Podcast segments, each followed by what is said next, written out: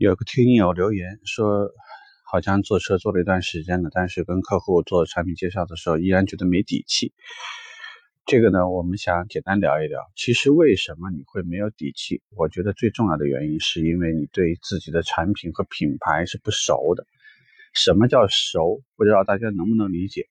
熟并不是说你把你手上的那几个参数背给客户，而是说熟记于胸。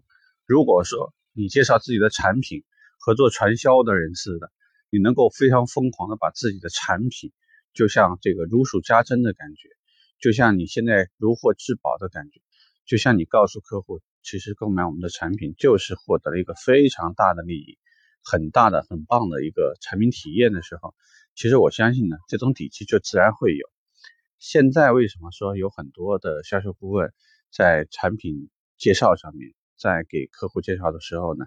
往往缺乏那种冲击力，最主要的原因呢是，其实从产品也好，从工作也好，比较多的会单纯的认定我只是来工作的，这个东西呢就是这么个玩意儿，你客户的看得上你就看，看不上我也没办法。我们聊过这个话题，就是影响这个客户购买的是这里头呢有百分之六十五的是销售顾问的成分，意味着说，其实我们本来就不是产品跟产品中间。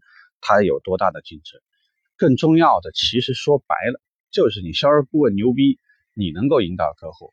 这个客户呢，原本这个车呢，可能配置并不是他最喜欢的，但是你跟他聊得来，你能把这个产品说的，就是他需要的那个产品。这个产品的配置缺了没问题，本来多了那个东西你也用不上，多了没问题，配置越多不是越好吗？空间大了没问题，不是宽敞？空间小了不是灵活，其实就是他能种种的找到各种跟客户沟通，并且让客户这个认同的理由。所以说，你如果现在没底气，无非有几个原因，你会认真的去对待，或者说你自己评估一下。一方面就是你是不是张嘴就能来，对于这个车，对于每一个卖点是不是真的，就像我们之前去聊的。产品是什么？这个有什么好处？跟其他的竞品比较起来，它有什么优势？对你来讲呢？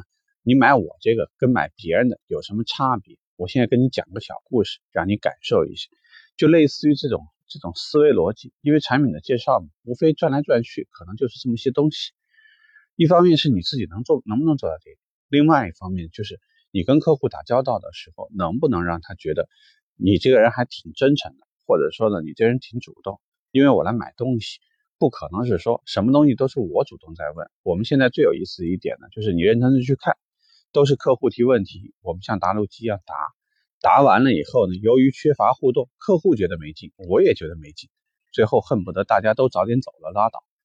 你呢就认为今天接了一个质量不好的客户，客户就认为今天倒霉遇到了一个不好的销售顾问，这一趟呢基本就白来了。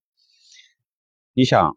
如果我们把销售顾问当做一个好的导游，你就能理解，你什么时候看过有多少地方的导游是坐那儿不动，或者说客户不问问题就不问的呢？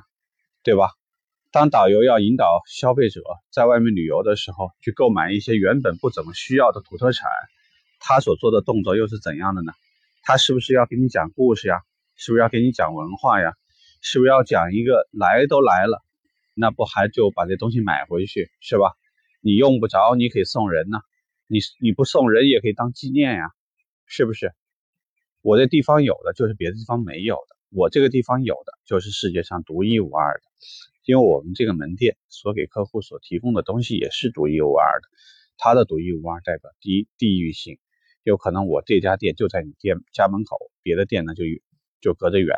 第二，我的价格是独一无二的，因为我车的价格再加上我的售后服务的礼包。